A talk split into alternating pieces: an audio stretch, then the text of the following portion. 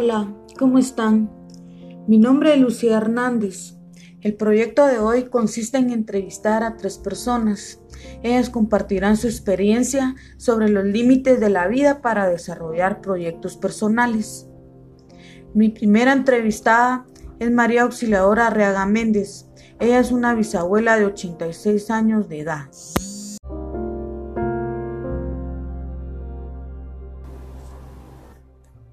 Cuénteme sobre los límites de la vida y cómo los ha enfrentado.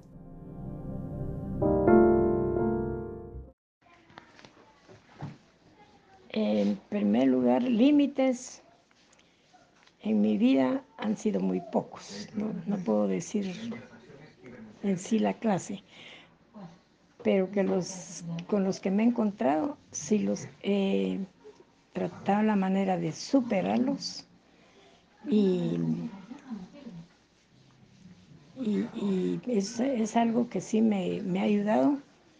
Por ejemplo, puedo decir casi como me pasó con Hermes, la muerte de él. Pues, la muerte de él me, eh, me, ha ayudado bastante para poder eh, saber que, que, uno se propone algo y si lo puede. Ejemplo, a él le gustaba un himno y como yo tocaba guitarra, entonces vino él y le gustaba que yo le cantara ese himno y, se lo cantaba una vez y me pidió otra, total se lo cantaba cuatro veces. Cuando él se fue, yo dije, esta guitarra no la vuelvo a tocar. Pero yo me propuse, él se fue y yo me quedé con mi guitarra con vida y no puede ser que no la, la agarré la toqué con lágrimas en mis ojos, pero lo superé. Pero me dije, ese himno, ese sí, nunca lo voy a cantar, nunca.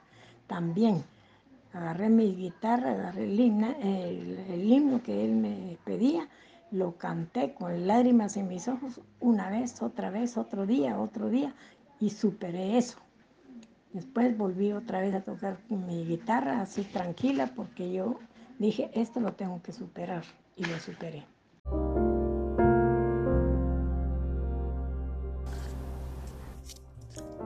¿Usted piensa que ha logrado superar esos límites? ¿Cuál sería su desafío más grande? Las cosas que a mí me ha ayudado mucho para poder, eh, ¿cómo es superarlo? Es, por ejemplo, confiar mucho en Dios. Eh, yo confío mucho en Dios y Dios me ha puesto las cosas a mí donde yo miro que Dios existe, Dios me ama y es real. Cuando yo pido una cosa, pues la obtengo, no con capricho, ni la obtengo por, porque es una obligación de Dios, sino por amor que Él me tiene a mí. Yo he tratado la manera de, de obtenerla.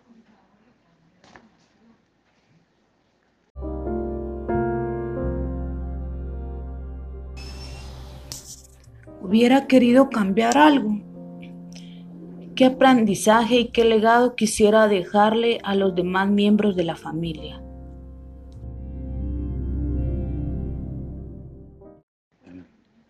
cambiar mi vida para, como quien dice, vivir mejor, no lo creo porque para mí todo ha sido perfecto.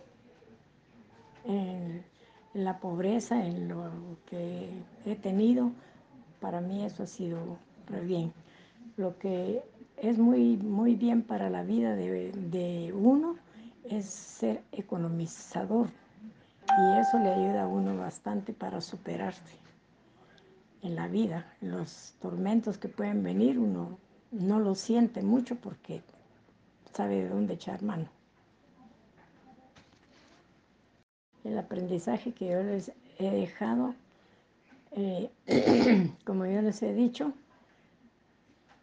eh, uno de madre parece que es muy exigente o que es mm, muy, muy legalizado, pero eso deja mucho, porque sencillamente mi nieta me dice ahora, precisamente hoy, abuelita, estoy aprendiendo de ti. ¿Qué crees que yo estoy aprendiendo de ti? El orden, región no, levantarme temprano.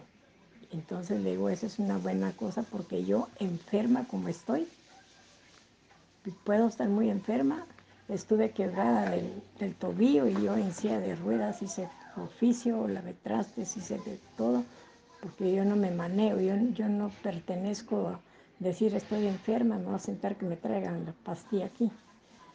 Y entonces eso ayuda bastante, el madrugar le abunda uno el día, la vida es mm, más satisfactoria porque el mucho dormir no, no es correcto. Y entonces mm, me dice mi, nieta, me dijo pues ¿verdad? que, que madrugar, estaba aprendiendo ahí. Otra cosa que dice María Rubí que a la chiquitilla le gustan los trastes. Y como que estaba María eh, Karen, dice, a mí también me fascinan. Y eso lo aprendimos de ti, me que a ti te gustan los trastes. Entonces uno va dejando un, un porqué, ¿va?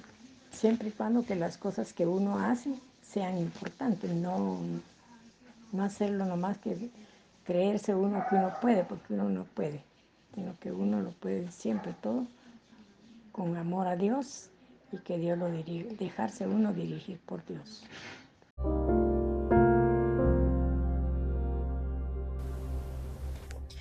Mi segunda entrevistada es Gloria Carranza Cifuentes, de 75 años de edad.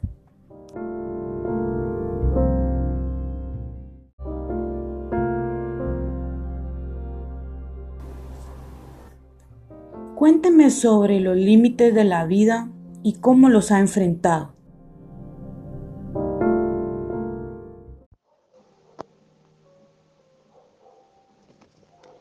¿Qué límites he tenido?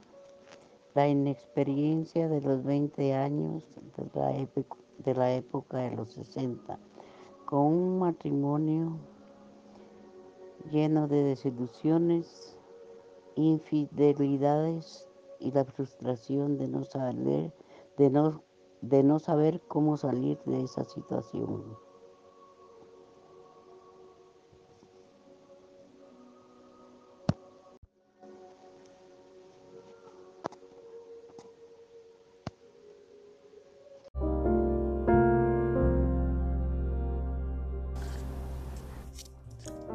¿Usted piensa que ha logrado superar esos límites? ¿Cuál sería su desafío más grande?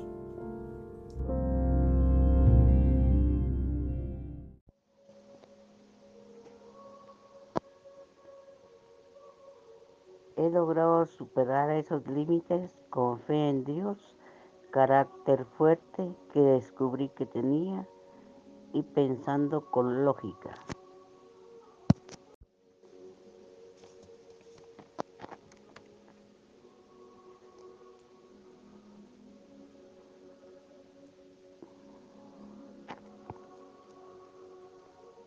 El desafío más grande,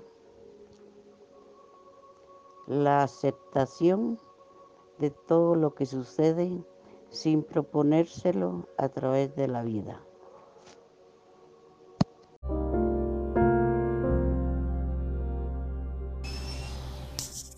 ¿Hubiera querido cambiar algo? ¿Qué aprendizaje y qué legado quisiera dejarle a los demás miembros de la familia?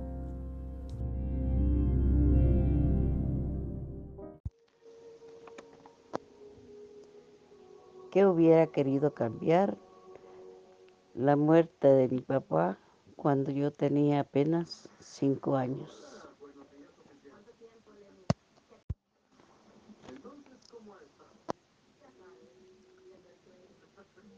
El aprendizaje y el legado.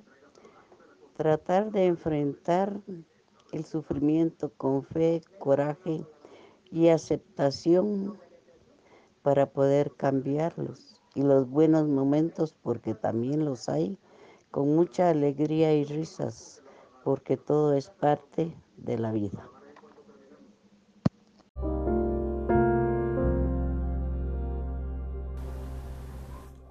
Mi última entrevistada es Glenda Muñoz, de 58 años de edad.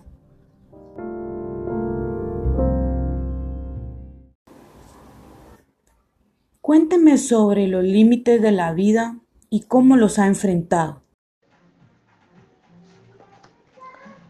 Ah, pues en realidad la vida, en, en sí la vida es un proyecto que uno se propone, tener un proyecto de vida, que lo empezás a, lo empezás a fundamentar desde la niñez con el estudio, ¿verdad? Con el apoyo de los padres.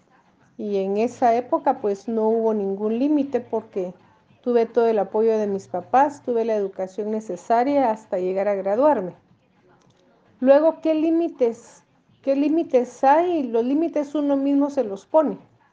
Básicamente, si uno así lo desea, no, uno no debiera de tener límites. Pero yo sí encontré límites, pues, límites que yo misma me puse.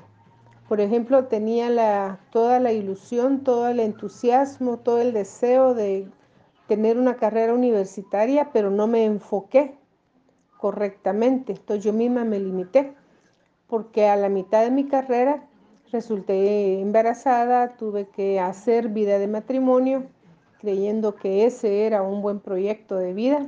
A, algunas otras les funciona, pero a mí no me funcionó en lo mínimo. Entonces ahí yo misma limité mi oportunidad de estudiar mi carrera, que eso era lo que yo necesitaba o deseaba, pero por falta de enfoque y por un error personal, no llegué a concluir con ese proyecto que yo tenía. Pues eh, enfrenté mis límites, bueno, de hecho ya sin una carrera universitaria tuve que enfrentar mi proyecto de vida que entonces se convirtió en dos niñas. Salí adelante, ¿cómo lo hice? Con mucho trabajo, con mucho esfuerzo, con mucho apoyo, especialmente de mi mamá. Ah, tuve mucho apoyo de, su parte, pero entonces ya mi proyecto de vida fueron mis dos niñas. No tuve límites en el sentido de que la lucha fue fuerte, pero salí adelante.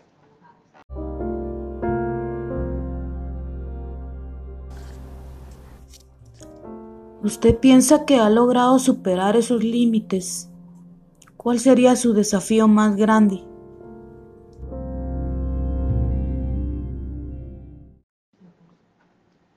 Mi desafío más grande ha sido criar dos, dos niñas.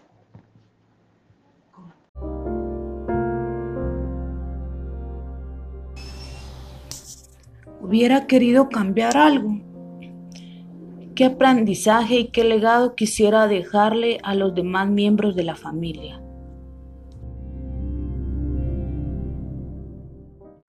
Pues qué hubiera querido cambiar en realidad. Yo siempre lo he dicho, yo no me arrepiento de nada de lo que yo viví porque, porque lo viví, porque fue mi vida y he sido muy feliz, muy feliz. Cada etapa de mi vida la he disfrutado.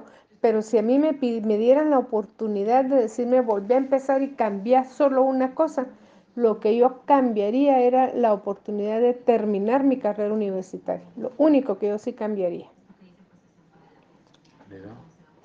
¿Qué legado le voy a dejar a mis hijas? anoche yo estaba platicando con Karen y ella me dijo, mamá, fíjate que tengo este y este proyecto y pensé en que si tú lo hiciste, yo también lo puedo hacer. El legado más grande que uno le deja a sus hijos, que yo le estoy dejando a mis hijas, es mi propio ejemplo, con lo bueno y con lo malo. Porque yo siempre les he dicho a mis hijas, lo bueno que ustedes ven en mí, supérenlo. Y lo malo que ustedes ven en mí, que les sirva de ejemplo para no caer en el mismo error.